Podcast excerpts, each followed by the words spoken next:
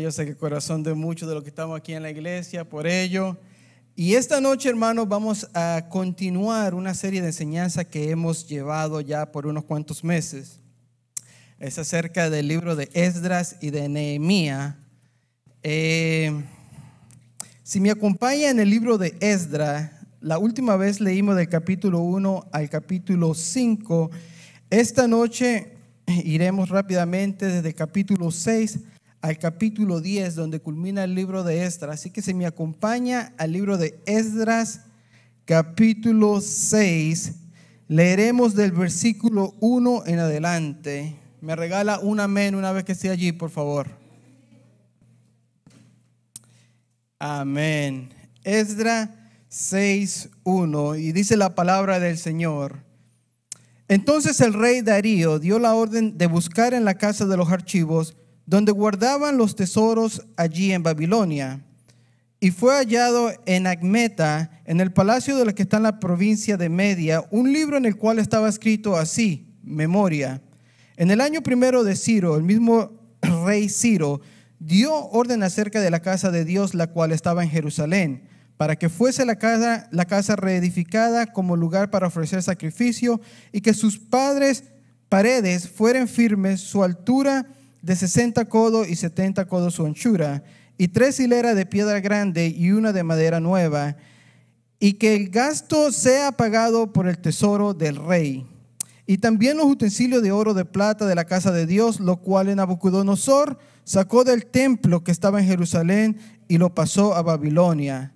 Sean devueltos y vayan a su lugar, al templo que está en Jerusalén, y sean puestos en la casa de Dios. Ahora pues, Tatnai, gobernador del otro lado del río, Setar Bonsani, y vuestros compañeros, los gobernadores que están al otro lado del libro, alejados de allí, deja que se haga la obra de la casa de Dios, que el gobernador de los judíos y sus ancianos reedifiquen esa casa de Dios en su lugar. Y por mí es dada la orden que lo que habéis de hacer con estos ancianos de los judíos, perdón, de los tributos del otro lado del río, sean, sean dados puntualmente a esos varones los gastos para que no cese la obra. Y lo que fuere necesario, becerro, carnero, cordero para el holocausto al Dios del cielo, trigo, sal, vino y aceite, conforme a lo que dijeron los sacerdotes que están en Jerusalén, les sean dado día por día sin obstáculo alguno. Versículo número 10 para que se ofrezcan sacrificio agradable al Dios del cielo y oren por la vida del rey y por sus hijos. También por mí es dada la orden que cualquiera que altere este decreto se arranque un madero de su casa y alzado sea colgado en él y su casa sea hecha muladar por esto. Y el Dios que hizo habitar allí su nombre, destruya a todo rey y pueblo que pusiere mano para cambiar o destruir esa casa de Dios, la cual está en Jerusalén. Yo, Darío, he dado decreto, sea cumplido prontamente. Aleluya. Esto, hermano, que acabamos de leer es literalmente una carta que salió del rey Darío cuando Esdra iba a regresar a Jerusalén con una eh, obra especial que iba a hacer. Me gustaría comenzar refrescando lo que dijimos la última vez para los que no estuvieron en el primer y en el segundo servicio que tuvimos ya acerca de este estudio y para los que estuvieron también para refrescar nuestra memoria. Si los jóvenes de la media me ponen la slide, por favor, que le proveí. Si se acuerdan, comenzamos el primer estudio definiendo cómo fue que se dividió el reino entre el norte y el sur, ¿verdad? Y esa vez nos enfocamos y se enfoca en la parte de arriba solamente Hablamos acerca de los reyes de Israel, comenzando por Esaú, Saúl, perdón, que duró 40 años, después le, sucedió David y después su hijo em, eh, Salomón. Después cuando Salomón muere, queda su hijo al cargo, que era Rehoboam, Roboam. Pero Roboam tuvo hizo un error, que al principio de su reinado, el pueblo, si se acuerdan, llegó a Roboam y le dijo, Roboán, tu padre ha puesto una carga muy fuerte en nosotros. Por favor, bájamele una rayita a eso, ¿verdad? Ya que tu papá se nos murió, eso no fue. Reconsidera toda esa carga que nos, puso tu padre. Y Roboam hizo una, utilizó una estrategia muy buena al principio. Dice la palabra que Roboam fue para donde los ancianos, esos hombres que habían servido bajo Salomón, que habían mirado la vida de Salomón, que habían visto su, cómo surgió de las alturas y cómo bajó también. Y los ancianos le dijeron, Roboam, haz como te dice el pueblo y ellos te servirán para siempre.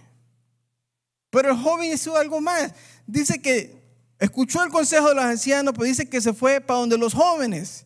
Y le pregunta a los jóvenes con que habían crecido con él, que tenían la misma madurez espiritual y mental. Y le pregunta a los jóvenes y le dice, ¿ustedes qué piensan jóvenes? Los jóvenes le dicen, ¿sabes qué? Roboam, no, no, no, no, no.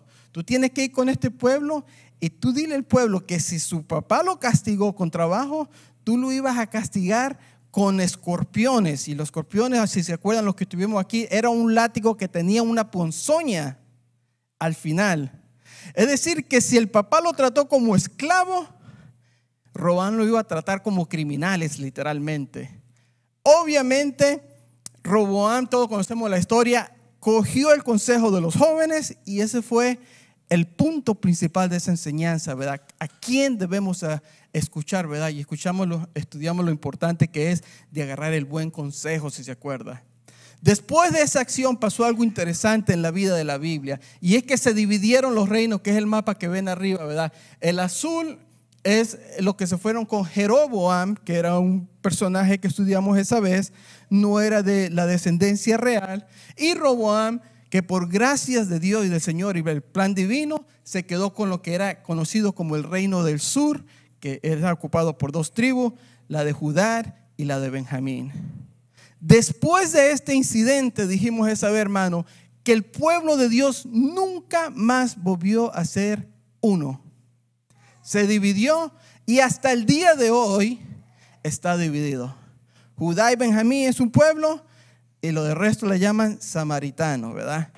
Estudiamos todo eso y, eso fue el primer estudio. Después llegamos al segundo estudio, ¿verdad? Y dijimos, bueno, ya después que se dividió el reino, hubieron una serie de reyes que fueron de malos a diabólicos, literalmente, así lo cataloga la, la, palabra. Y eran siete estados que lo, lo, pone la palabra. No vamos a ir sobre ello, obviamente. Esto nomás un repaso, acuérdese. Pero el reino del norte no hubo ni siquiera un solo rey que fuera bueno, que la Biblia lo catalogara como, como bueno. A diferencia del reino del sur, que duró mucho más, como ven aquí en la gráfica, hubieron unos cuantos reyes que fueron buenos, otros más o menos, otros malos, otros peor, y hubo uno que se le catalogó como diabólico, que este fue el rey que hizo pasar su hijo por fuego, si ustedes se acuerdan, ¿verdad?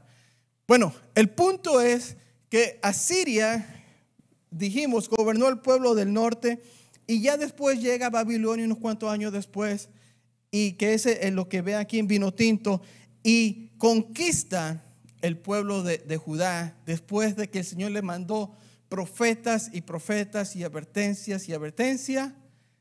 El pueblo nunca cambió su manera de ser.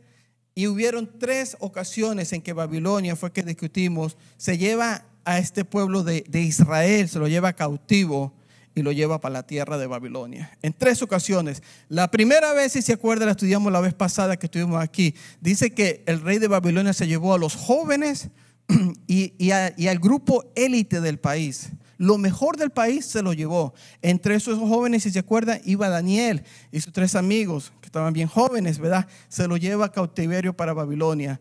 Le da otra oportunidad, pero Jerusalén, Judá, en vez de componerse y agradar a Babilonia, se ponen otra vez en revuelta. Llega a Babilonia, manda a otro gobernante y se lleva una parte grande del pueblo y le dice, ya te he dado otra oportunidad, no vuelvas a hacer lo mismo, pero vuelve a suceder la historia y la tercera vez que Israel se eh, pone contra Babilonia, viene Babilonia y dice que destruye todo, el templo, las casas, las paredes, las murallas y hasta ese momento, hermano, se acabó lo que era el pueblo de Israel. Llegan cautivos a otra tierra lejana. Si vamos a la siguiente gráfica, por favor. Y gracias al Señor, porque había una promesa y estaba en Jeremías 29, 10. Y el Señor antes, justo antes que el pueblo se fuera cautivo, la última vez que se lo llevaron, le da una promesa al pueblo por medio de Jeremías y le dice, cuando en Babilonia se cumpla 70 años, yo os visitaré y despertaré sobre vosotros mi buena palabra para hacerlo volver a este lugar. So, una promesa y gracias al Señor por ella, ¿verdad? Porque aprendimos acerca de cómo el Señor es fiel. Su fidelidad, que el Señor no olvida promesas. Que el Señor cuando nos dice que nosotros somos más que vencedores. Que el Señor cuando nos dice que somos cabeza y no cola. Usted tiene que sembrarse en esa verdad bíblica. Pero tiene que creerla primero que todo. Porque si no la cree, en nada le sirve. Y vimos la, fidelidad del Señor que cuando comenzamos a leer la primera parte de la Biblia, la semana pasada en Extra 1, lo primero que dice la Biblia es interesante y lo puse aquí. En el primer año de Ciro, rey de Persia, dijimos, despertó Jehová el espíritu del rey de Persia. Dijimos que esto no fue algo que el rey de Persia le nació de sí, no era que el rey de Persia tenía tantos esclavos que dijo, ah, no tengo muchos esclavos, déjeme mando esto para Jerusalén y le voy a pagar el ticket del avión también. No, no fue así. El Señor, el Señor, y hablamos de la soberanía del Señor, ¿verdad? ¿Cómo es que el Señor utilizó a un hombre impuro como lo era este rey para hacer su obra, ¿verdad? Y sabe lo bonito de eso, porque siempre esta, esta palabra me acuerda a una historia que muchos ya hemos escuchado y era aquella señora que no tenía qué comer. Y dice que se pone a orar afuera de su casa con fervor. Y dice, Señor, por favor, no tengo que comer, no tengo dinero, no tengo nada en mi refrigeradora, no tengo absolutamente nada. Padre, prohébeme de comida.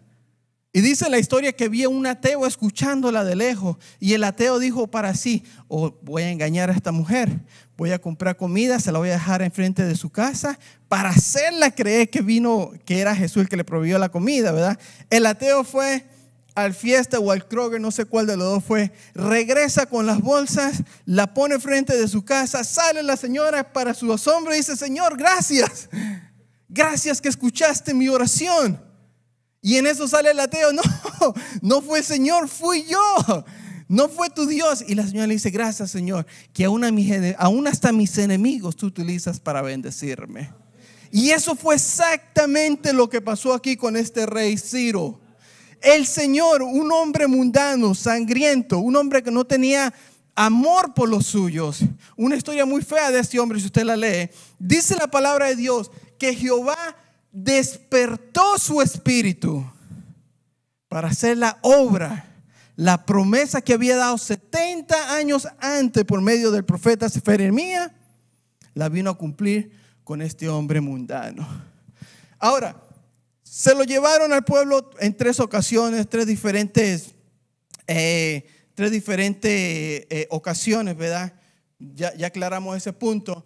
Ahora, cuando regresa el pueblo de Babilonia a Jerusalén, pasa lo mismo. Regresan en tres.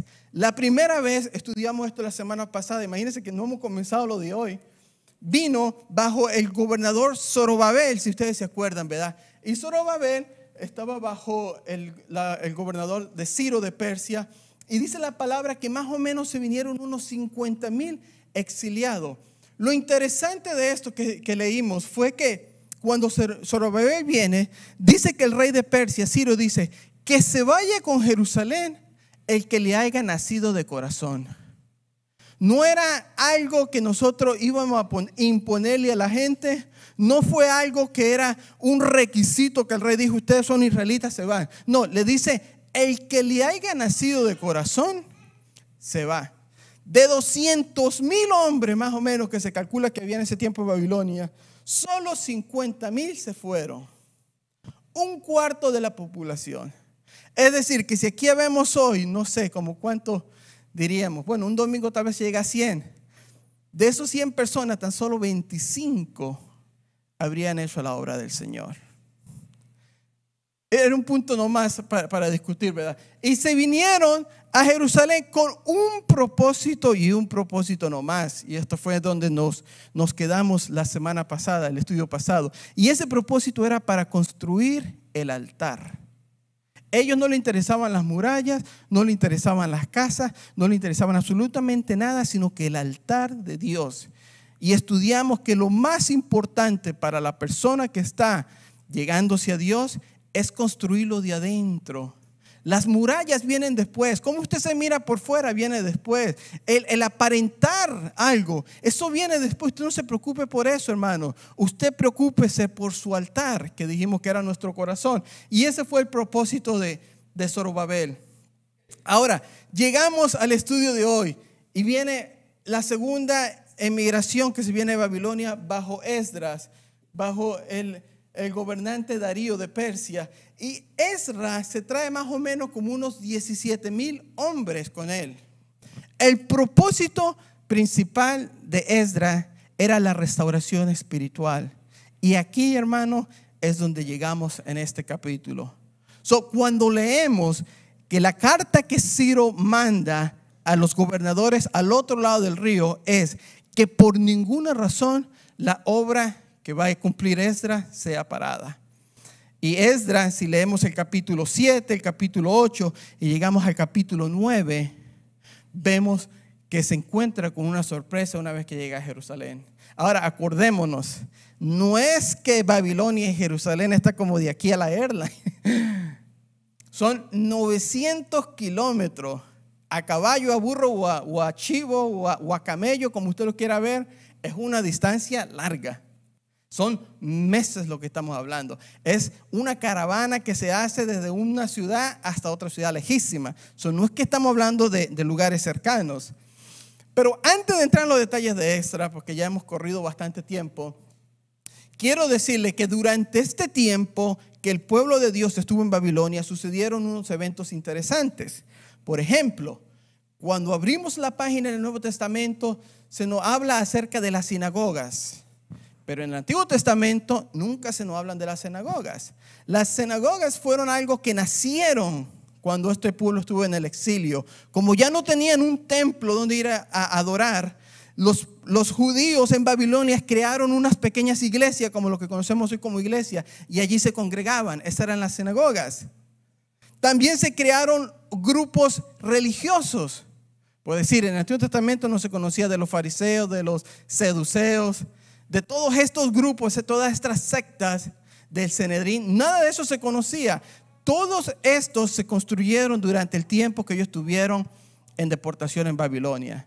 El punto fue que ellos llegaron a entender que los sacerdotes tenían que ser santos y comenzaron a cambiar su corazón durante estos 70 años de cautiverio que cuando regresaron y vemos al Nuevo Testamento, ya se había acabado la idolatría casi por un completo.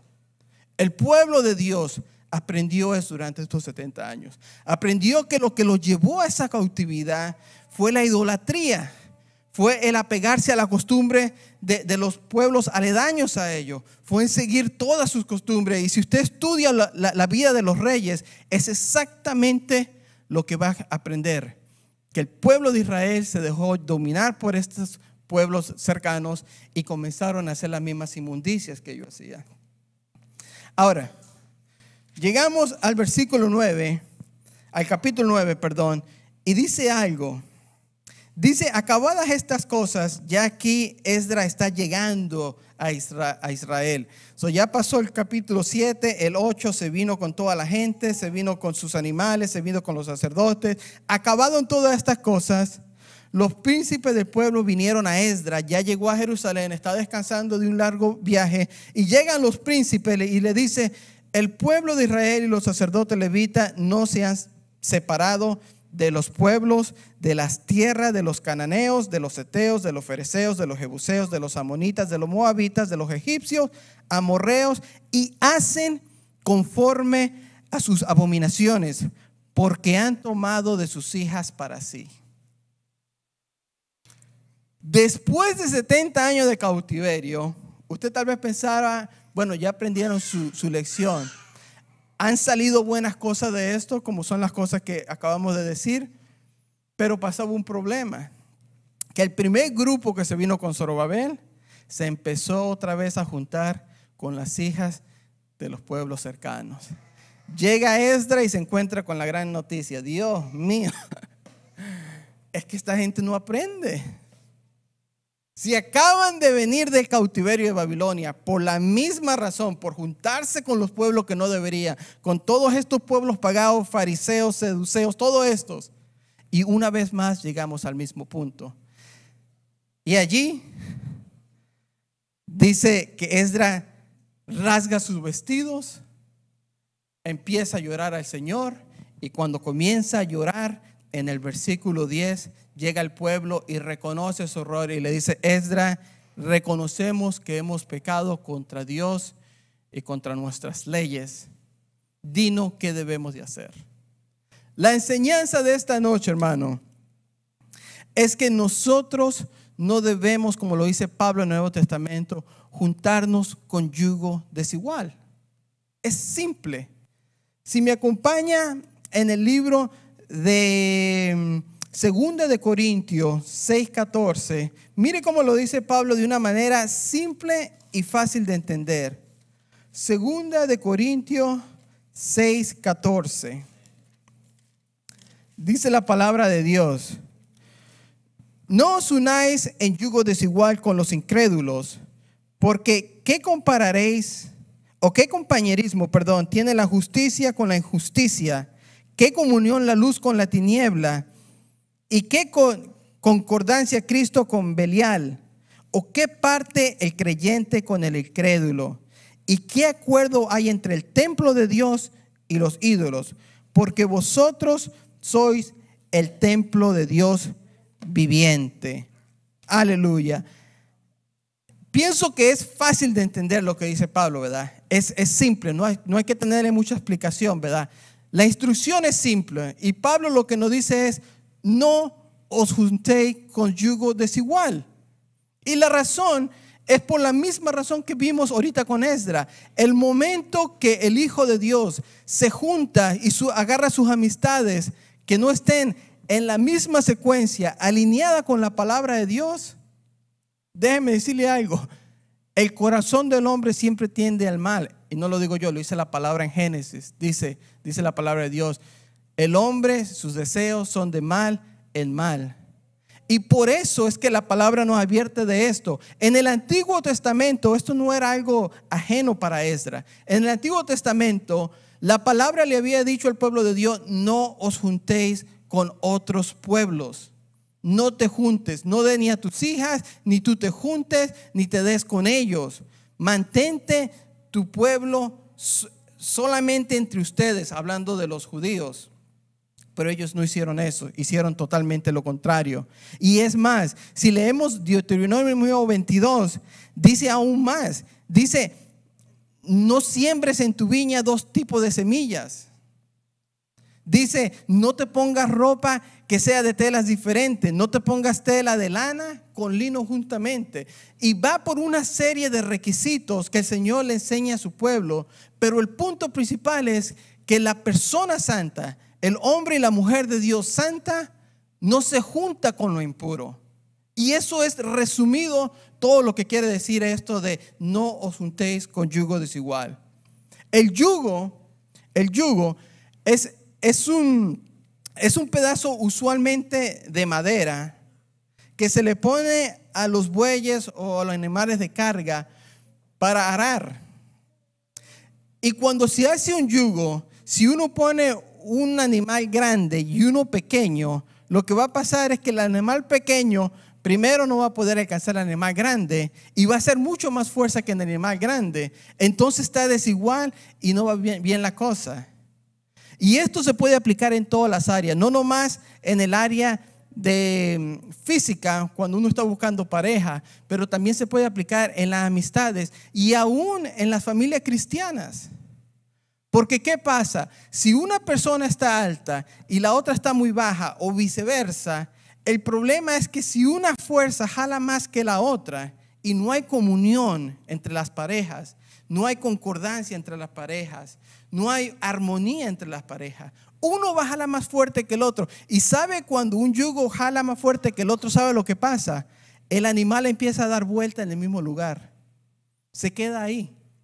Y por eso vemos a muchas personas estancadas en el mismo lugar por años, por días, por meses. Usted póngale. Pero es una indicación de que nuestro yugo no está anivelado, no está a nivel perfecto. Está jalando mal, no está siendo dirigido. Un yugo cuando tiene dos animales que están jalando al, al mismo, a la misma fuerza, a la misma velocidad, va derecho y va sin ningún problema. Pero el momento que un lado está flaco, va a empezar a dar vuelta. Y ahí se puede quedar los animales dando vuelta porque uno lo va a trazar al otro. Como cristianos, como hijos de Dios, como personas conocedoras de la Biblia, tenemos que tener esto en presente. Al hombre se le da la responsabilidad de llevar la palabra a la casa. Es responsabilidad del hombre que nosotros podamos impartir a nuestra familia, hacerla crecer con nosotros, hacer eh, el, estudio familiar los lunes, venir los miércoles, los domingos. Es responsabilidad netamente del hombre. Aquí no es que eh, voy a dejar que mi esposa haga lo, lo de la iglesia y yo me encargo lo de la casa. No. La responsabilidad espiritual al que se le da el título de sacerdote es al hombre. Obviamente, mujeres, esto no la ausenta a ustedes de también igualmente ayudar a su marido, porque una vez más, tenemos que tener el mismo yugo. Pero igualmente como el hombre se da responsabilidad de llevar y de ser el sacerdote de la casa, la mujer tiene que ser la ayuda idónea para que este hombre pueda seguir adelante. Esto es algo que las parejas deben de aprender juntos. No es que se lo enseñe, no es que lo aprendí, no es que yo lo vi. Esto es algo que nosotros debemos de aprender. El punto, ya para ir aterrizando en, en este estudio, la palabra de hoy es clara y es simple y la quiero dejar muy simple. Como cristianos, como hijos de Dios, nosotros debemos de estar con el mismo yugo. En la iglesia, como iglesia, todos nosotros debemos estar jalando del mismo, del mismo rumbo. Si estamos unos jalando para la derecha y otro grupo jalando para la izquierda y otro para el frente y otro para atrás, no vamos a ir para ningún lado como iglesia. Y pasarán los años, pasarán los meses y en cinco años, ¿cómo está? Lo mismo que hace cinco años, hermano Julio. Ah, pues qué bien. Hay un problemita con el yugo. Debemos aprender, iglesia, que si nosotros queremos seguir adelante, debemos trabajar en equipo. Porque esa es la única razón que se le pone el yugo a los animales. Para que trabajen en conjunto, en equipo, con el mismo objetivo y el momento que un animal se me pone flaco o el momento que un animal se cae, el otro está ahí para soportarlo. Y esa es la palabra de hoy, hermano. Con esto, hermanos, yo pienso que ya dejamos el estudio. Y si me acompañan para orar y para culminar este estudio con una oración, le pedimos a el tecladista que nos acompañe, por favor.